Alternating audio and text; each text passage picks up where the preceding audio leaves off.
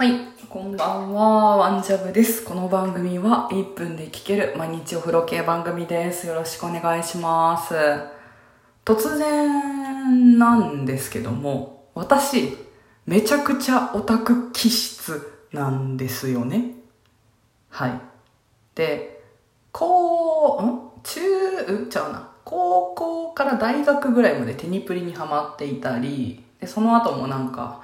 アイドリッシュセブンにハマったり、まあいろんなものにハマってきたわけなんですけれども、あの、ハマりすぎるとお金を使ってしまうということで、極力なんかハマらないようにですね、えっ、と、自営と言いますか、見るのをやめていたりとかしたんですけれども、今ヒップノシスマイクにハマっていると。